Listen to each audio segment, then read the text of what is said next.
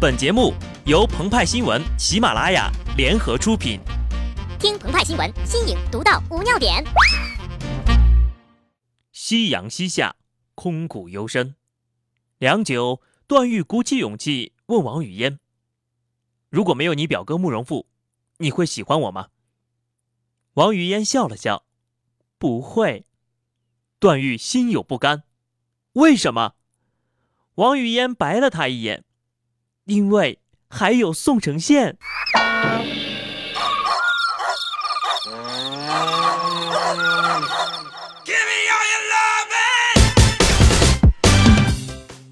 本文章转自澎湃新闻澎湃联播，听众朋友们，大家好，我是机智的小布。痴心十六年的杨过，为红颜出生入死的段誉和英雄救美的李逍遥，都没能拴住神仙姐姐的心。刘亦菲跟着韩国人宋承宪跑了，恋情曝光后，中韩网友一忧一喜，一方感叹辛辛苦苦种好的白菜被别人拿去做泡菜了，另一方如获至宝，把刘亦菲盛赞为王祖贤接班人。许茹芸被韩国人崔在成搞走了，汤唯被韩国人金泰勇搞走了。戚薇被韩国人李承铉搞走了，如今呢，连刘亦菲也被宋承宪搞走了。不少人感叹，中国的女明星们都要被韩国人拐走了呀！其实，他们正在下一盘很大的棋。能力越大，责任越强。根据马斯洛理论，女明星在满足了生理安全、感情等基础需求后。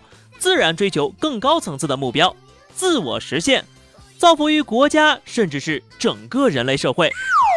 女明星在为国争光的方式各有不同，有人潜伏在那些大师和贪官的身边，靠着自身的明星光环吸引舆论火力，将藏在暗处的不法之徒曝光在众人火眼金睛之下。坏人绳之于法之后，他们便悄然离去，不带走一片云彩。有人则主动担负输出中华文化的重任，他们自掏腰包远赴重洋，将龙袍、紫禁城、仙鹤、东北大棉袄等中国元素穿在了身上，成为人体移动故宫博物院。他们不顾明星形象，推广中国文化，为国办丑，乃侠之大者呀！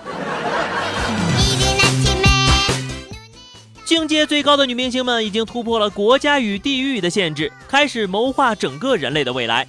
她们参与的这个项目被称为“人类基因组计划”，与曼哈顿原子弹计划和阿波罗登月计划并称为自然科学史上的三大科学计划。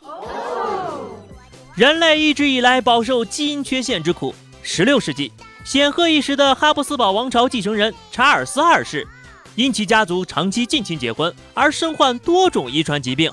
特别是因生理缺陷而没有子嗣，进而最终导致了哈布斯堡王朝的迅速衰落。智慧超群的中国古代先贤们已经意识到了基因的问题了，很早就开始了基因重组的计划。历史上公主和亲的传统，一方面维系了边疆的稳定，另一方面则改变了种族的基因，避免了遗传病的发生，也真正实现了各民族大融合。